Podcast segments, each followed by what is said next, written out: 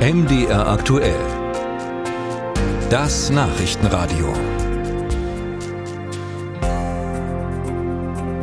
15 Millionen Elektroautos sollen im Jahr 2030 auf deutschen Straßen rollen. So lautet zumindest das Ziel der Bundesregierung.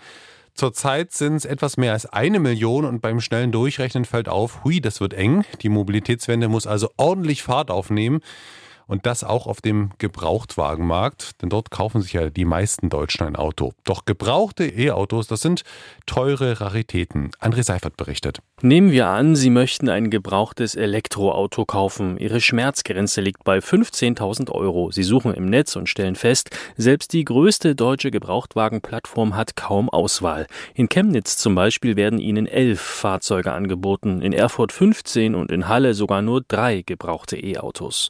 Schuld Schuld daran seien auch die Händler, meint Frank Müller, Vorstand beim Bundesverband Elektromobilität. Was wir beobachten, das ist, dass die Autohäuser sich zum Teil noch nicht wirklich richtig umgestellt haben. Teilweise sind die Händler auch noch nicht äh, gebildet und wissen noch nicht allzu viel Bescheid über E-Autos. Da sind auch noch Unsicherheiten. Die Händler weisen den Vorwurf zurück, die Mobilitätswende zu verschlafen. Gehandelt werde, was geht, sagt Ansgar Klein vom Bundesverband freier Kfz-Händler.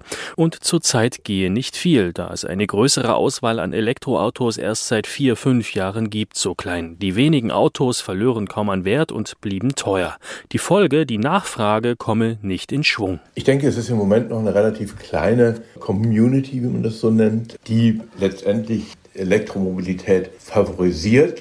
Und wer das Auto als praktischen Alltagsgegenstand braucht, der tendiert auch gerade beim Gebrauchtwagen doch mehr zum Verbrenner. Viele würden sich dann doch lieber für einen Verbrenner entscheiden, sagt Ansgar Klein. Zwar zeigen Umfragen, dass die Deutschen durchaus Elektroautos kaufen würden, meist jedoch erst in ferner Zukunft. Die wichtigsten Gründe für die Skepsis sind neben dem hohen Preis die Reichweite und die Ladedauer. Die Batterie eines Elektroautos habe zurzeit eine Lebensdauer von acht bis zwölf Jahren, erklärt Ansgar Klein.